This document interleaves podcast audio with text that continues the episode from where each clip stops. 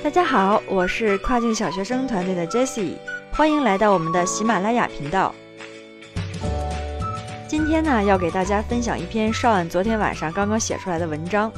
我看了之后呢，结合他的实际经历，感觉十分受鼓舞。这篇文章叫做《真希望我做跨境电商之前就知道的三件事》。下面呢，我就将这篇文章分享给大家。Hello，大家好。各位老板的黑五战绩怎么样啊？从黑五开始，我们就算正式拉开了这一年中最重要的购物狂欢节的序幕了，也即将迎来一年的总结和假期。与此同时，很多刚入行的小白卖家也在憧憬自己下一个购物季同样能迎来爆单。在这个小高潮暂且结束的时候，我也有时间休整一下心情。在昨晚降温后，热茶喝多了的冷飕飕、夜黑风高、失眠之夜，不禁回顾了过去，总结了三个要点，希望和今年刚入场的你们分享。我想了想，这应该是我在做跨境电商之前最想知道的三件事，是我看了很多书、踩了很多坑之后的几点感悟。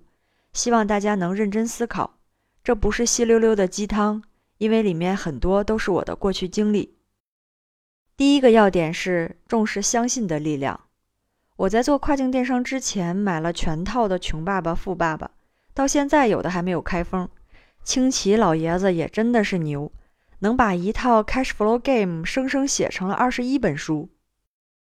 这里也提醒大家一下，作为财商的基础教育，买这一系列的第一本就足够了，不要像我一样买全套，因为里面很多的内容都是来回说的。但是作为财商的启蒙教材，这套书对我的启发还是挺大的。它让我明白，我要过自己的人生，不要一辈子都耗在老鼠赛跑的游戏里。逃脱老鼠赛跑，我就要开启自己的生意。最重要的是，我一直坚信，我一定可以找到适合自己的生意和事业。所以，这就开启了我的寻找创业项目之旅。在自学了一年多跨境电商以后，已经开始上手了。我就毅然辞去了北京的央企工作，但当时还是住在北京，来回跑了几次深圳、广州、东莞。还记得当时为了省钱，在电商圣地华强北的胶囊旅馆里住了将近一个月，每天找各种机会跟电商从业人员聊天学习。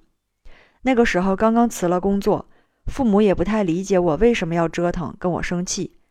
其实我心里也是有点没底的。舌头烂了半个多月，好在自己的初心一直都在。年纪轻轻吃点苦也觉得充实，觉得幸福，坚持下来，现在慢慢离我想要的生活越来越近。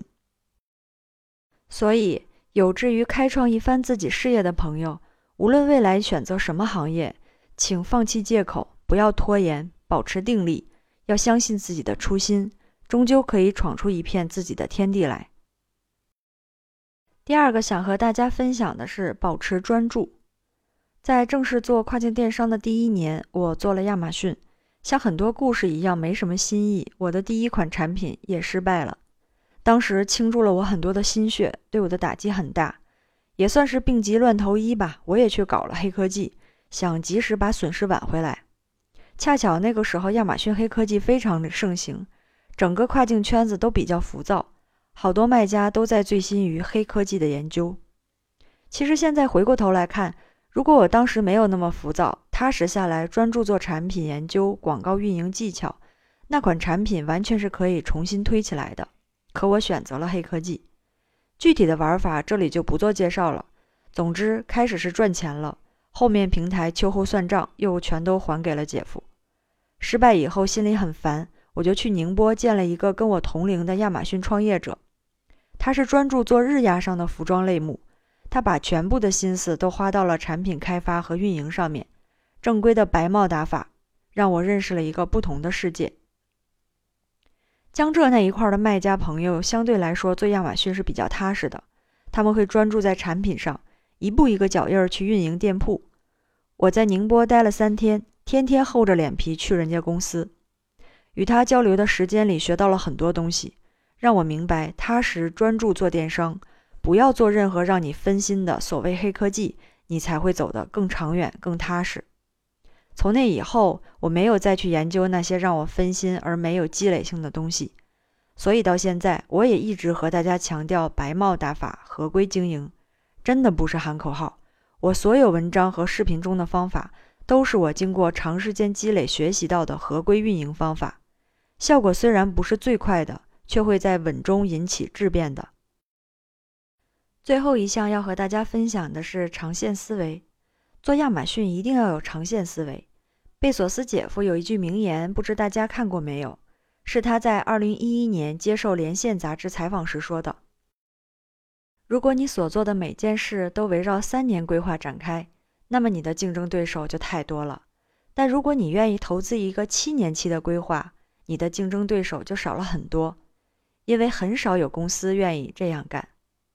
就我自身而言，从事亚马逊电商以后，亚马逊不仅仅是一个创业平台，更是一个不断完善自己能力的学校。”课程未必是由亚马逊传授，但课题都是亚马逊出的，并逼着你完成。